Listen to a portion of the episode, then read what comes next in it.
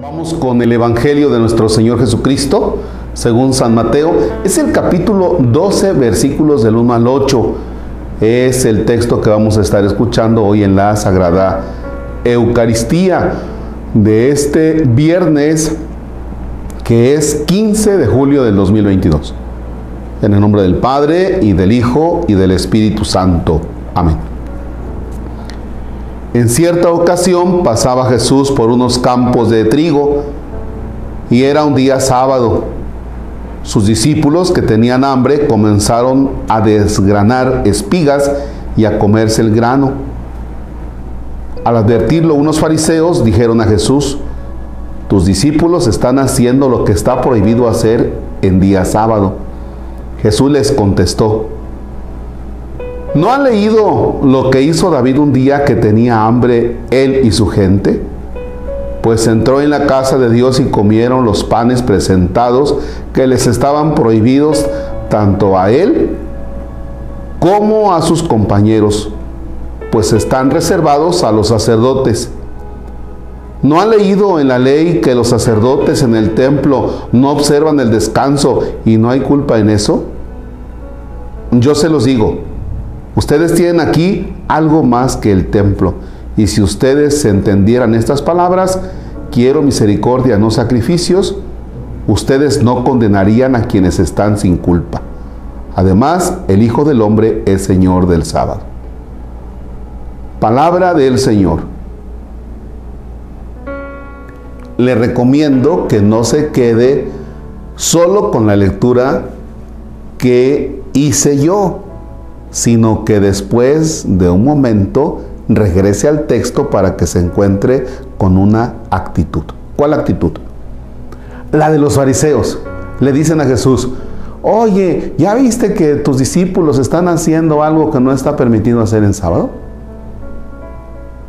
Estos fariseos se parecen a los chiquillos, eh, hermanos nuestros, eh, que van y le dicen a la mamá, ma, ma, ¿ya viste lo que está haciendo mi hermanito? Ahora ponle pausa al video y ve al texto. Y vas a ver que te encuentras con esa actitud media infantil de los fariseos.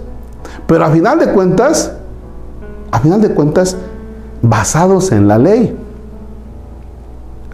Dos puntos. Primero, la ley siempre debe estar para beneficio de la persona. Cuando la ley no es para beneficio de la persona, entonces no es ley, no puede funcionar. Segundo aspecto, la ley debe tener una flexibilidad. Pero lo peor que puede pasar es que le des a conocer normas o le des un reglamento a personas que son cuadrados y con una corta inteligencia para aplicar la ley. Eso es lo peor que puede pasar.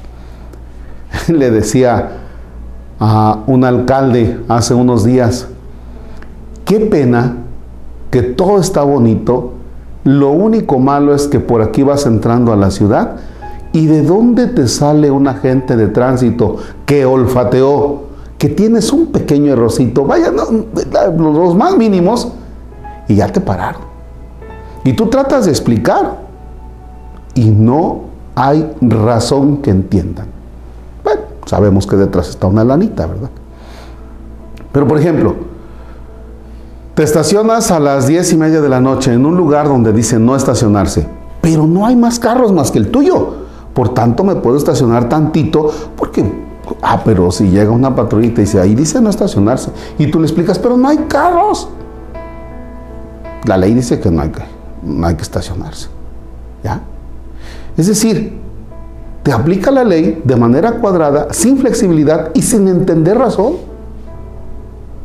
Bueno, voy a dejar esta parte porque ese día el alcalde me dijo, oye, tú ya la traes contra estos. Pues sí, porque veo cómo, veo a veces cómo funcionan los asuntos. Pero vamos a algo muy propio. Vamos a las oficinas de nuestras parroquias encuéntrate con una secretaria o encuéntrate con un secretario cuadrado y con una norma que el señor cura haya puesto Y no hay razón que entiendan. Y yo sé que me estoy echando la soga al cuello con algunos, pero ni modo, porque esa es la queja de las personas. Esa es la queja. Es que ya fui, pero la secretaria dijo no y es no. Y no pasas. Oiga, pero quiero hablar con el padre. Y te encuentras que el padre también te dice que no. Ya, porque a veces estamos en un fariseísmo. Y dice Jesús, mm, mm, sí se puede por esto. Me encanta Jesús cuando se muestra con una manga ancha, no porque se brinque la ley, sino porque Jesús sabe muy bien que la ley está para la persona, para beneficio de la persona. Fíjense, o sea, tenemos un México realmente de donde te toca que te apliquen la ley, Dios de mi vida. De veras, Dios de mi vida, cuando te toca que te aplique la ley, una persona, repito, de corta inteligencia, ¿eh? sin capacidad de diálogo y que diga, aquí las cosas son así y aquí mis chicharrones truenan.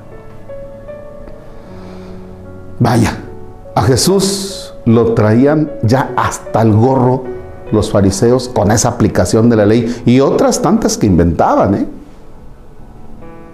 Y no había razón que los hiciera entender. Cuidado si es que nosotros, cuidado si es que tú eres catequista y aquí la ley es esto.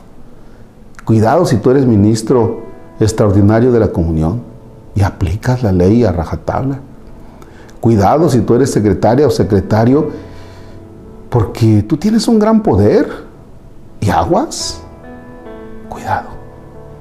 Cuidado si tú aplicas la ley así, nada más por aplicarla y porque aquí se hace lo que yo digo.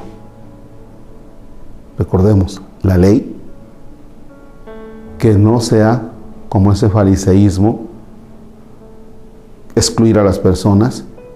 La ley tiene que ser para beneficio de la persona, con flexibilidad y con mucha inteligencia. Qué gran responsabilidad.